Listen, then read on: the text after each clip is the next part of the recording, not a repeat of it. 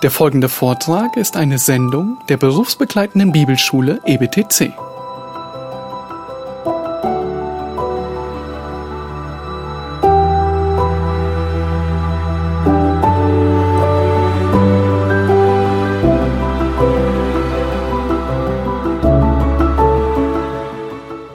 Hundert Jahre nach Hus sorgt dann also, das müssen wir sehen, wieder ein Professor, in diesem Fall der Professor Martin Luther, für Aufsehen. Und wir sehen, diese Professoren waren wirklich nicht nur Schreibtischtäter. Nun wollen wir ein paar Stationen dieser Wiederentdeckung äh, des Schriftprinzips uns kurz in Erinnerung rufen. Ähm, einer gegen alle ein neues Denken. Das ist Punkt eins. Einer gegen alle ein neues Denken. Am 31. Oktober 1517 schlägt ein Professor ein Thesenpapier an die Schlosskirche zu Wittenberg. Das sind die berühmten 95 Thesen. Zunächst in lateinischer Sprache, so war das üblich. Das war angelegt als eine Disputation unter Kollegen, aber zugleich mit einem öffentlichen Anspruch. Deswegen werden diese Thesen an diese Kirchentür zu Wittenberg geheftet als öffentliches Plakat. Es hat dann immer wieder Historiker gegeben, die gesagt haben, das sei nur eine Legende mit dieser Kirchentür in Wittenberg. Aber ich denke, die Indizien äh, sprechen dafür, dass es wirklich so gewesen ist. Also zunächst lateinisch, Diskussion unter Theologen. Es ist übrigens äh, nicht nur akademische Attitüde gewesen, dass man äh, manche Auseinandersetzungen auf Latein geführt hat. Die lateinische Sprache ist einfach in ihrer Präzision, ähm, in ihrer Fähigkeit, Formeln und Definitionen zu bilden, eine gute Anleitung zum formal auch äh, konzisen, stringenten, gründlich, konsequent durchgeführten Denken. Und deswegen haben wir unseren Kindern geraten, und die haben das auch äh, doch mit einiger Überzeugung dann getan, ähm, als eine der Fremdsprachen an der Schule Latein zu lernen. Ähm, ich selber bin auch dankbar dafür gewesen, dass ich an der Schule das äh, Latinum machen konnte, weil man dann im Theologiestudium ja äh, alle drei alten Sprachen brauchte, also Latein, Hebräisch und Griechisch. Und dann hatte man Latein wenigstens schon an der Schule absolviert und musste sich nur noch mit Hebräisch und Griechisch herumschlagen. Also äh, das ist nicht einfach nur ein Spleen gewesen, dass die so viel Latein traktiert haben, sondern das war, war durchaus sinnvoll. Und wir werden in einem späteren Gang, wenn wir nochmal die Grundlagen der reformatorischen Hermeneutik uns im Zeitraffer vor Augen führen, sehen, wie hilfreich es ist, wenn man mit lateinischer Begrifflichkeit operieren kann. Okay, also Disputation in Wittenberg. Und dieser Tag, also der 31. Oktober 1517, den wir hoffentlich noch bewusst als Reformationstag begehen. Ich weiß nicht, in, wie das in Ihren Gemeinden ist, ob das überhaupt noch eine Kategorie ist. Der Reformationstag, 31. Oktober. Zu meiner Zeit sind wir als Schule, ganz normale säkulare Schule, am Reformationstag noch mit unserem Klassenlehrer in die nächste Kirche gegangen und haben dort eine, eine kurze Andacht gehört. In der säkularen Schule. Jetzt fragen Sie sich, in, wel, äh, in welchem Jahrhundert bist du zur Schule gegangen? äh, also ich bin Jahrgang 1961 und das war dann Ende der 60er, Anfang der 70er Jahre in einer Schule in Niedersachsen. Also ganz normal nicht mal in irgendeiner reformatorischen Hochburg jetzt wie Berlin. Nein. Okay, also 31. Oktober 1517. Was geschah am Reformationstag? Ähm, Luther heftet dieses Plakat an die Kirchentür. Ähm, vorher hatte er schon die Thesen zusammen wahrscheinlich mit dem Sermon von Ablass und Gnade an Kardinal Albrecht von Mainz geschickt. Muss man wissen, Albrecht von Mainz, das war der Auftraggeber des Ablasspredigers Tetzel. Der müsste uns auch ein Begriff sein. Und was macht Albrecht von Mainz, so wie das häufig Behörden mit unangenehmen Schriftstücken tun? Er leitet den Text noch im Dezember einfach weiter nach Rom. Also er setzt sich nicht damit auseinander, sondern schiebt ihn ab auf den nächsten Schreibtisch. Die sollen sich bitte schön die Hände dran verbrennen. Und ähm, Albrecht von Mainz begleitet diesen Brief mit der Bemerkung, man werde dort in Rom schon wissen, wie solchem Irrsal zu widerstehen sei. Wie solchem Irrsal, also in den Thesen Luthers äh, ausgedrückt, zu widerstehen sei. Und populär war ja dann die Position von Tetzel in dieser Formel, wenn der Groschen im Kasten klingt, die Seele aus dem Fegefeuer springt. Anlass Anlass dieser Auseinandersetzung ist also der Ablass. Man verkauft den Leuten ein gutes Gewissen und nimmt das Geld ein, das man dann braucht, zum Teil um den Petersdom äh, in Rom zu bauen und diesen Bau voranzutreiben. Aber äh, der Anlass, der Ablass ist nur der Anlass, muss man sagen. Der Ablass ist nur der Anlass.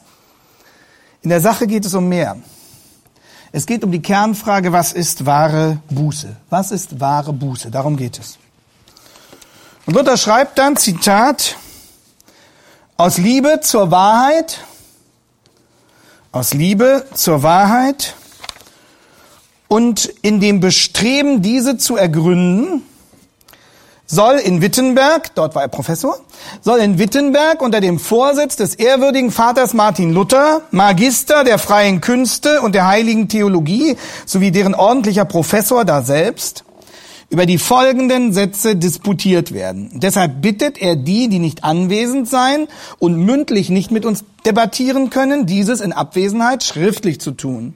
Im Namen unseres Herrn Jesu Christi. Amen. Also entweder ihr kommt und diskutiert mit oder ihr schickt uns eure Thesen schriftlich. Ganz seriöses Verfahren.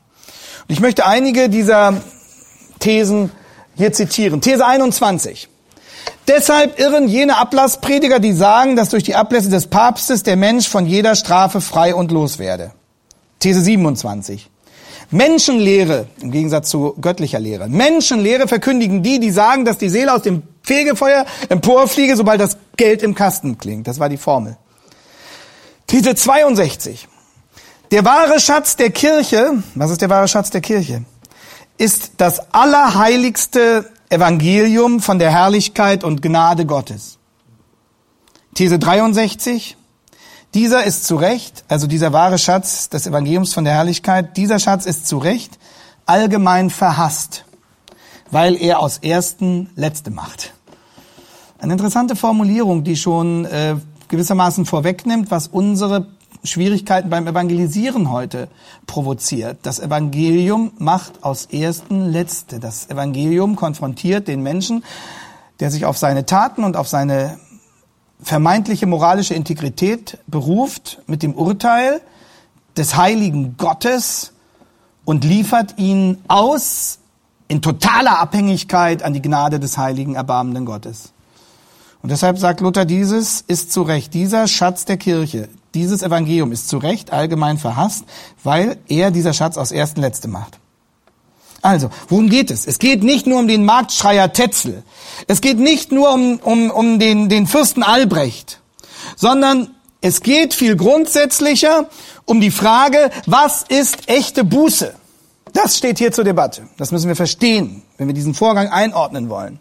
Und deshalb fügt Luther seinen Thesen noch hinzu den sogenannten Sermon von Ablass und Gnade, also auch 1517. 1517 Sermon von Ablass und Gnade. Und in diesem Sermon von Ablass und Gnade schreibt Luther Zitat, es ist ein großer Irrtum, dass jemand meint, er könne Genugtuung für seine Sünden leisten, da doch Gott die Sünden zu jeder Zeit umsonst aus unbegrenzter Gnade vergibt und nichts anderes dafür verlangt, als hinfort recht zu leben. Da doch Gott die Sünden zu jeder Zeit umsonst aus unbegrenzter Gnade vergibt und nichts anderes dafür verlangt, als hinfort recht zu leben. Und wir merken 1517, wie Luther sich erst noch langsam an die Lehre von der Rechtfertigung allein durch die Gnade herantastet. Es gibt ja diese große Diskussion, wann die reformatorische Entdeckung, wann der wirkliche Durchbruch zum freien Evangelium geschehen ist zu diesem Zeitpunkt offensichtlich noch nicht ganz. Er tastet sich heran.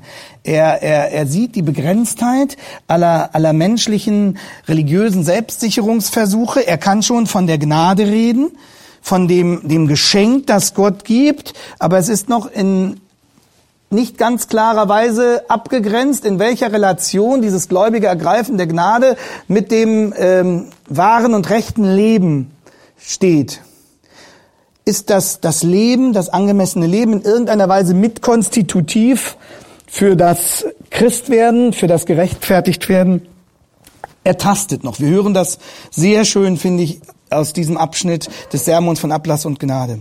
Circa zwei Wochen später waren diese Thesen in Deutschland verbreitet, also als ob es das Internet schon gegeben hätte. Ähm, wir wissen, sie wurden in Nürnberg ins Deutsche übersetzt. Gutenberg, Buchdruck, alles, was sich zeitgeschichtlich um diese Ereignisse herumrankt. Sie wurden ins Deutsche übrigens übersetzt, ohne dass Luther das wohl direkt veranlasst hat. Aber er hat sich dem natürlich auch nicht widersetzt. Und äh, damit merken wir, wie sich die ersten Pfeiler der Solarbestimmungen Step by Step herauskristallisieren. Also wenn wir sagen, wie lässt sich ähm, reformatorische Theologie bündeln, jetzt kommen wir auf diese schönen, zum ersten Mal auf diese schönen lateinischen Formeln, dann sagen wir immer sola scriptura, allein die Heilige Schrift, solus Christus, Allein durch Christus werden wir gerettet. Sola fide, allein durch den Glauben. Sola gratia, allein aus Gnade. Das sind in der Regel, äh, man nennt das Exklusivpartikel, Particula exclusiva, weil sie alle eine exklusive Aussage jeweils formulieren und alles andere ausschließen. Allein die Schrift, allein Christus, allein durch den Glauben, allein aus Gnade. So, das sind die, die, die vier Partikul, Partikula exclusiva und manche ähm, fügen dann noch ein fünftes hinzu und sagen, äh, allein zur Ehre Gottes soli deo gloria. Was Bach dann immer unter seine Werke geschrieben hat. Hier kristallisieren sich so langsam um 1517 die ersten Pfeiler heraus, nämlich äh, es ist schon allein von der Gnade die Rede und vor allem das Sola Scriptura, was macht Luther hier? Und das sind wir jetzt mitten im Herzen unseres Themas. Luther beruft sich gegen die kirchliche Tradition allein auf die Schrift. Das ist das Dramatische, was sich hier vollzieht. Wie begründet er in seinem Sermon die Gültigkeit seiner Aussage? Zitat. Also in seinem äh, Sermon von Ablass und Gnade. Da sagt er, in den angeführten Punkten hege ich keinen Zweifel also ich bin völlig sicher. Warum? Antwort? Sie sind deutlich in der Schrift bezeugt. Darum sollt auch ihr keinen Zweifel haben und lasst Doctores Scholasticus Scholasticos sein.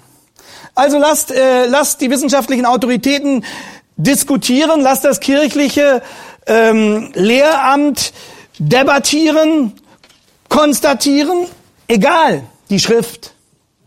Ich hege keinen Zweifel. Sie sind deutlich in der Schrift bezeugt und darum sollt auch ihr keinen Zweifel haben und lasst Doctoris Scholasticus Scholasticus sein. Und dieses Skandalon, diesen Angriff auf die Fundamente der damaligen volkskirchlichen Institution haben Luthers Gegner deutlich gesehen. Er hat es da ja nicht mit, mit äh, Idioten zu tun oder ähm, Leuten, die einfach nur tump Traditionen wiedergekäut haben, sondern mit den Verteidigern einer Ideologie. Und einer der ersten, der Luther antwortete, war Silvester Prierias. Und er schreibt als Antwort auf Luthers Thesen, Silvester Prierias als Antwort auf Luthers Thesen, Zitat, Wer nicht die Lehre der Kirche von Rom und des Pontifex von Rom als unfehlbare Hüter des Glaubens anerkennt, von denen die heiligen Schriften ihre Kraft und Autorität beziehen, der ist ein Heretiker. Zitat Ende. Der ist ein Irrlehrer. Das heißt, Prierias sagt, wer nicht die Lehre der Kirche von Rom und das, das oberste Lehramt des Pontifex, also des Papstes, als unfehlbare Hüter des Glaubens anerkennt, also wer ist unfehlbar? Nicht die Heilige Schrift, sondern das kirchliche Lehramt von denen die Heiligen Schriften ihre Kraft und Autorität beziehen. Das heißt, die Heilige Schrift bezieht ihre Kraft nicht von Gott, nicht aus sich selbst, bezieht ihre Autorität nicht von Gott, nicht aus sich selbst, sondern leitet diese ab vom kirchlichen Lehramt, ist also davon abhängig. Wer die Lehre der Kirche von Rom nicht anerkennt, obwohl davon die Heiligen Schriften ihre Kraft und Autorität beziehen, der ist ein Irrlehrer. Das ist deutlich. Und trotzdem müssen wir sehen, dass für Luther selbst zu diesem Zeitpunkt der entscheidende Durchbruch noch nicht erreicht ist, die große reformatorische Entdeckung. Die Frage nach dem Verhältnis des Menschen zu dem heiligen Gott, wie wir gerechtfertigt werden, wie wir versöhnt werden mit Gott, ist noch nicht wirklich bis zuletzt geklärt. Und etwa um diese Zeit herum kann Luther immer noch sagen, könnte ich glauben, dass Gott nicht zornig über mich ist, würde ich vor Freude einen Kopfstand machen. Das ist die Gewissheitsfrage. könnte ich glauben, dass Gott nicht zornig über mich ist. Also hätte ich Heilsgewissheit auf Deutsch, würde ich vor Freude einen Kopfsprung machen. Aber so weit ist es im Oktober 1517 noch nicht. Also der Kopfsprung ist noch nicht reif, 1517. Und Luther wird das selbst beschreiben in jener berühmten Vorrede zum ersten Band der Wittenberger Ausgabe der lateinischen Schriften, dann retrospektiv, also im Rückblick 1545, wird Luther diese Zeit noch einmal kommentieren, wie er gerungen hat. Und er wird 1545 im Rückblick Folgendes sagen. Also Zitat aus der Vorrede zum ersten Band der Wittenberger Ausgabe. Ich werde dieses Zitat äh, euch mal kopieren lassen. Es äh, lohnt sich, das ganz vor sich zu haben, aber ich will es trotzdem schon mal hier lesen. Inzwischen war ich in diesem Jahr bereits wieder zum Psalter zurückgekehrt. Also das ist etwa 1518, 1519. Also schon, schon nach 1517. Im Vertrauen darauf, dass ich jetzt dafür geübter wäre, nachdem ich die Briefe des Paulus an die Römer und Galater und den an die Hebräer in Vorlesungen behandelt hatte. Das war so um 1517 noch. Da hat er Römervorlesung, Galatervorlesung, Hebräervorlesung. Und jetzt bewegen wir uns irgendwo, wenn wir das rekonstruieren, ähm, im Jahr 1518, 1519. Das Augsburger Verhör vor Cajetan war 1518, die Leipziger Disputation mit Johann Eck war 1519, irgendwo dazwischen wohl. Luther schreibt, ein ganz ungewöhnlich brennendes Verlangen hatte mich gepackt, Paulus im Römerbrief zu verstehen. Aber nicht Kaltherzigkeit hatte mir bis dahin im Weg gestanden, sondern ein einziges Wort, das im ersten Kapitel steht. Gottes Gerechtigkeit wird darin offenbart. Denn ich hasste diese Vokabel Gerechtigkeit Gottes die ich durch die übliche Verwendung bei allen Lehrern gelehrt war, philosophisch zu verstehen, von der sogenannten formalen oder aktiven Gerechtigkeit, mittels derer Gott gerecht ist und die Sünder und Ungerechten straft. Also die Gerechtigkeit als das Kriterium, als den Maßstab des absolut vollkommenen Gottes, der seine eigene Vollkommenheit zum Maß seines Urteils über seine Geschöpfe macht.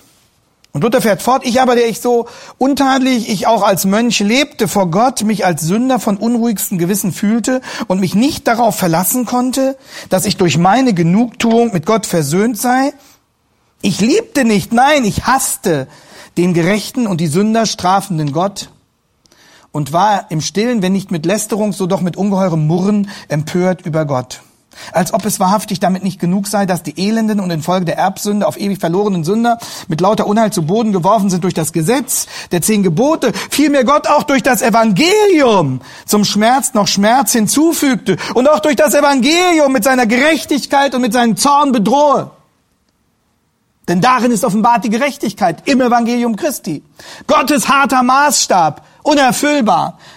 Und Luther sagt, Gott unterwirft mich nicht nur durch sein Gesetz, sondern auch sein Evangelium stürzt mich weiter in diese Verzweiflung, weil ich in meinem Gewissen weiß, dass ich dem Anspruch der vollkommenen Gerechtigkeit Gottes niemals gerecht sein werde.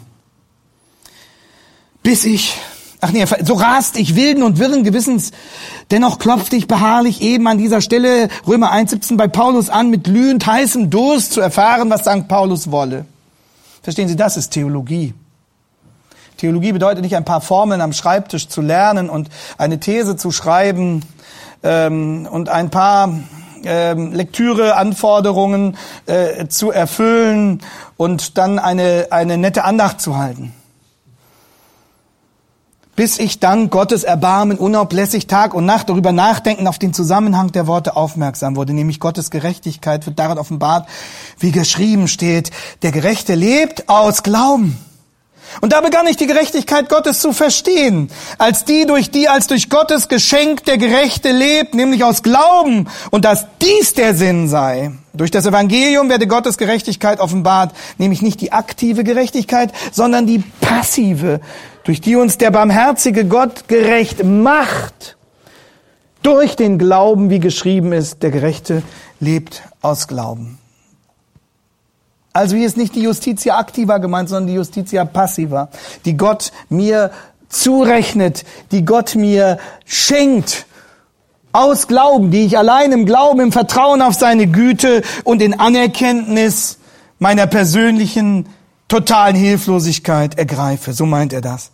Und dann fährt Luther fort, da hatte ich das Empfinden, ich sei geradezu von neuem geboren und durch geöffnete Tore in das Paradies selbst eingetreten. Und da zeigte mir sofort die ganze Schrift ein anderes Gesicht. Ich durchlief dann die Schrift nach dem Gedächtnis und sammelte entsprechende Vorkommen auch bei anderen Vokabeln. Also nicht nur Gerechtigkeit Gottes, sondern Werk Gottes, das heißt, was Gott in uns wirkt. Kraft Gottes, durch die er uns kräftig macht. Weisheit Gottes, durch die er uns weise macht. Stärke Gottes, Heil Gottes, Herrlichkeit Gottes. Wie sehr ich vorher die Vokabel Gerechtigkeit Gottes gehasst hatte, so pries ich sie nun mit entsprechend großer Liebe als das mir süßeste Wort. So ist mir diese Paulusstelle wahrhaftig das Tor zum Paradies gewesen.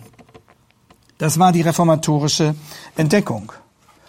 Das war Luthers Bekehrung, beschrieben im Rückblick im Jahre 1545. Das ist eines der, der dramatischsten Zitate äh, der Kirchengeschichte. Und das ist der Durchbruch. Und das ist auch aus diesem Durchbruch resultierend der tiefgreifende Bruch mit dem römisch-katholischen Denken, Bruch mit dem römisch-katholischen Glauben. Jetzt ist Luther angekommen beim Sola Fide und beim Solus Christus. Er hatte geahnt, was Sola Gratia bedeutet, Gott schenkt. Er hatte verstanden, was Sola Scriptura meint. Auf der Basis der Schrift stehe ich gegen die gesamte Tradition.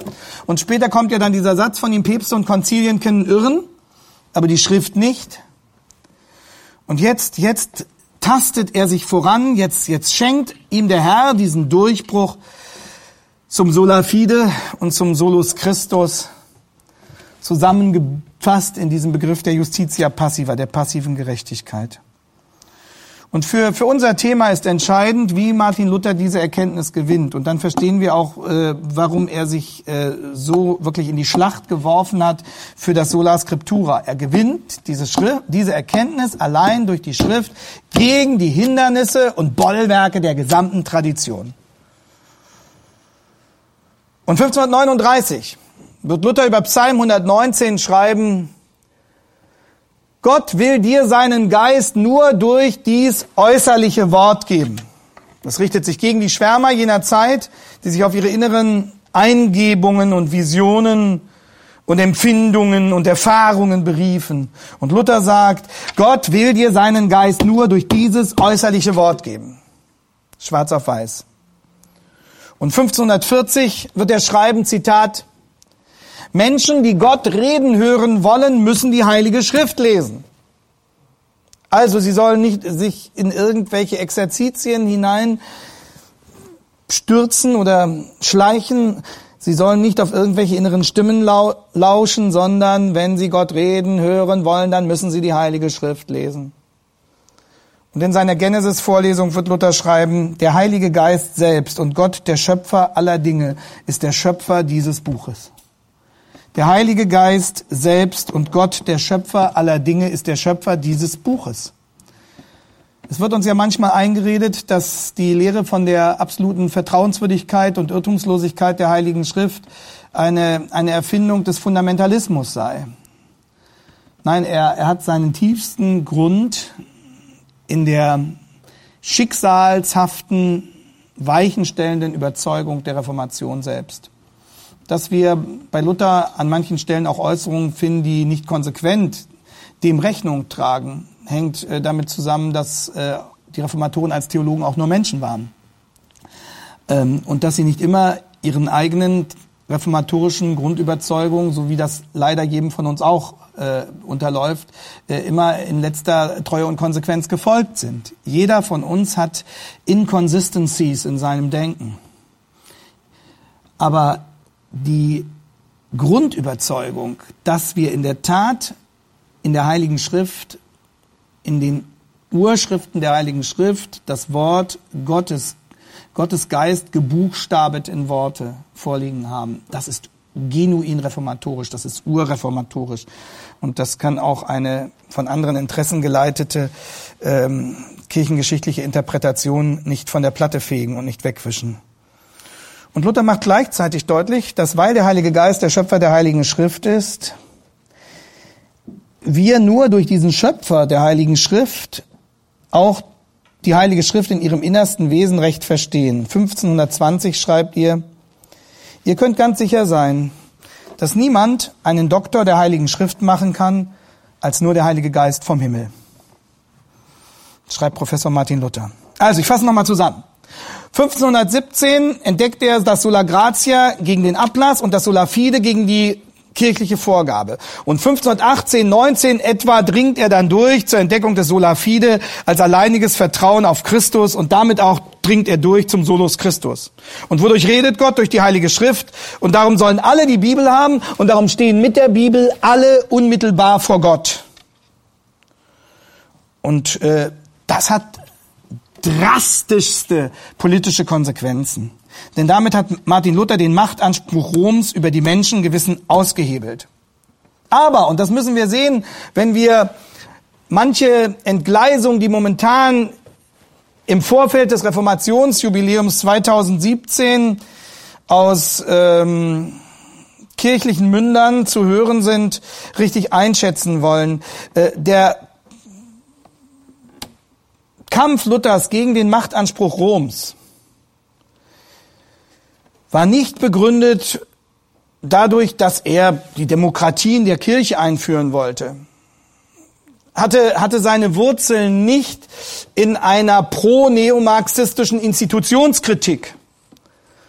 Hatte nichts damit zu tun, dass, dass Luther prinzipiell Autoritäten auflösen wollte, sondern die Bestreitung und Aushebelung des Machtanspruchs Roms über die Menschengewissen war die zwangsläufige Folge der Entdeckung der Erlösungslehre und des Schriftprinzips. Daran sehen wir, wie fundamental die Frage des Schriftprinzips ist. Ja? Die Infragestellung Roms in seiner institutionellen Macht geschah nicht aus irgendwelchen politischen oder pädagogischen Erwägungen heraus, sondern war die zwangsläufige Folge der Entdeckung von Sola Fide und Solus Christus. Heiko Augustinus Obermann, einer der berühmtesten Reformationsforscher, hat das in seinem Buch über Luther so geschrieben. Er sagt, es sind nicht die Ablassthesen das Entscheidende. Einschneidend war vielmehr die Debatte Papst oder Schrift. Darum ging es. Es ging nicht in erster Linie um, um die Frage des Ablasses. Der Ablass war der Anlass, das kann man sich schön merken. Sondern es ging letztlich um die Frage, wer hat die Macht? Wer hat die Macht über mein Gewissen? Der Papst, und das steht für die ganze kirchliche Institution, oder die Heilige Schrift. Und dadurch kommt es zu dieser fundamentalen Institutionskritik.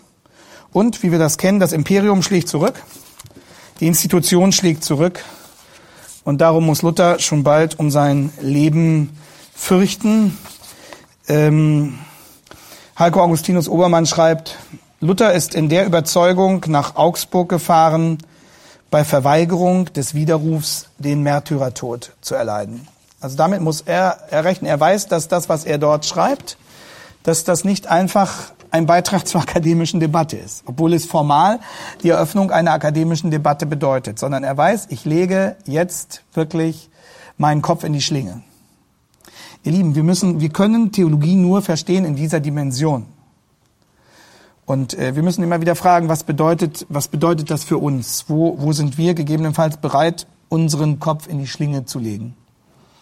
Luther wusste, ich, ich äh, präsentiere mich hiermit auf dem silbernen Tablett. Und Luther wusste auch, und das hat Heiko Augustinus Obermann in seinem Lutherbuch sehr gut herausgearbeitet, dass er damit gleichzeitig sowohl gegen den Kaiser als auch gegen den Papst stand. Der Kaiser repräsentierte zu jener Zeit die Macht der gesamten Welt. Der Papst repräsentierte nach den Vorstellungen der Menschen damals die Macht des Himmels. Und Luther mit seiner Berufung auf das Sola Fide und Solus Christus stellt sich damit als Mönch völlig allein, wenn man so will. Er hatte Freunde und Unterstützer, aber in der Öffentlichkeit stand er dafür mit seinem Namen und mit seinem Kopf gegen die Mächte der Welt und des Himmels und er beruft sich dabei worauf? auf ein Buch, auf die Heilige Schrift. Das ist, das ist die Macht des reformatorischen Schriftprinzips. Und, und alles, was wir verhandeln, und dann kommt die Frage, alles, alles, was wir verhandeln werden in den nächsten Tagen, geht darum. Es geht hier nicht um irgendeine theologiegeschichtliche Spezialfrage, die irgendwie zum Curriculum gehört und damit auch nochmal bedacht werden müsste. Sondern es geht und damit habe ich die These meiner Einleitung bestätigt, wirklich um eine Frage auf Leben und Tod. Äh, und bevor wir jetzt in die erste Pause gehen, denn es ähm, lässt sich hier ein guter Einschnitt machen, äh, möchte ich diese Frage gern zulassen. Ja, bitte? Äh, unabhängig von, von dem Wunder Gottes, das er geschenkt hat, äh, die Schrift wieder als solche zu erkennen, stellt sich für mich die Frage, inwieweit war das Luther bewusst bei der Abfassung seiner Thesen, dass er sich gegen den Papst stellt? Das war ihm völlig bewusst. Wie, wie kann man das belegen? Ja, das kann man. Er, er macht ja, er macht ja deutlich, es ist ein Generalangriff auf die Kirche. Er, er sagt das ja. Ich will nur noch mal die These in Erinnerung rufen, die ich zitiert habe. Der wahre Schatz der Kirche ist das allerheiligste Evangelium von der Herrlichkeit und Gnade Gottes. Und dann fügt er hinzu, äh, These 63, dieser ist allgemein verhasst, weil er aus ersten Letzte macht. Und er, er, er sah ja, dass das gesamte kirchliche System auf diesem falschen Denken aufgebaut war. Und äh, seine Hoffnung war zunächst, ähm, dass man auf Argumente hören würde. Also äh, in der Hinsicht war Luther modern und nicht postmodern.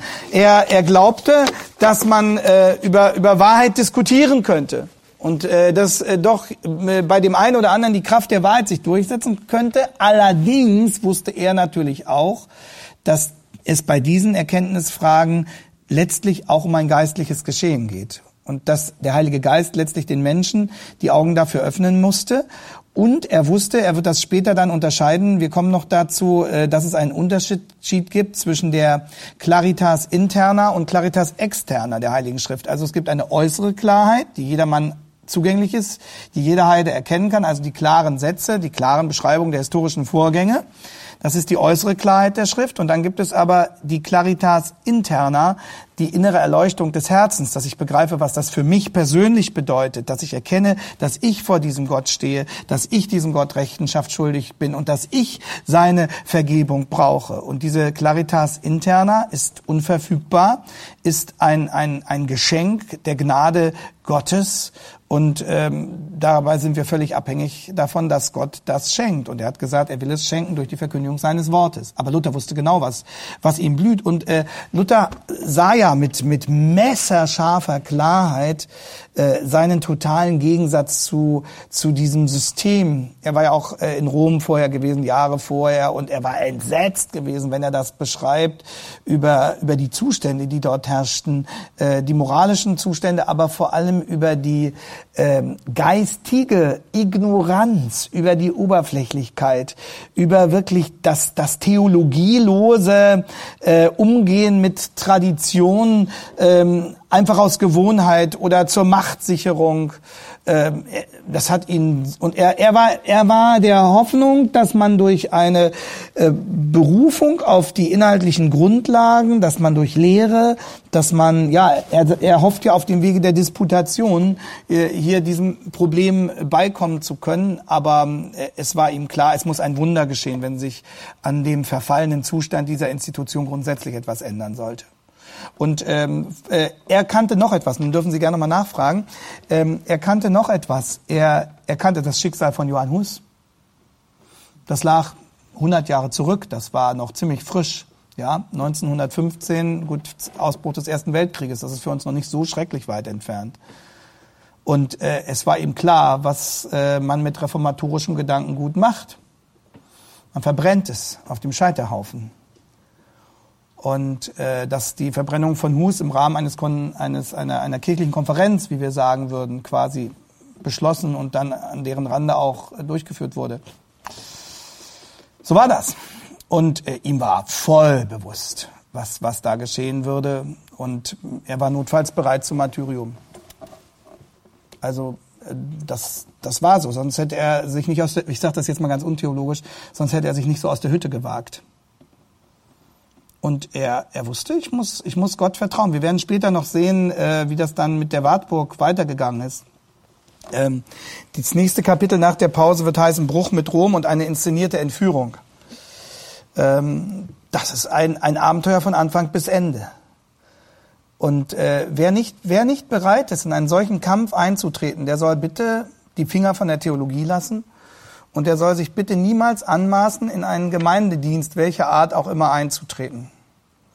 Weil wenn er nicht zu, äh, zu diesem Kampf bereit ist, er immer dann ähm, zurückziehen wird und äh, den pragmatischen Kompromiss suchen wird, wenn man Konfliktfähigkeit und Kampf einsetzen muss.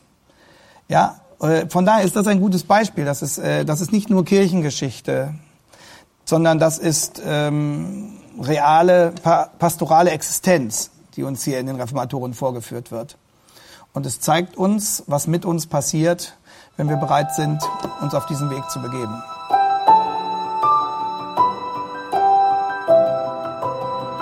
Diese Sendung war von der berufsbegleitenden Bibelschule EBTC.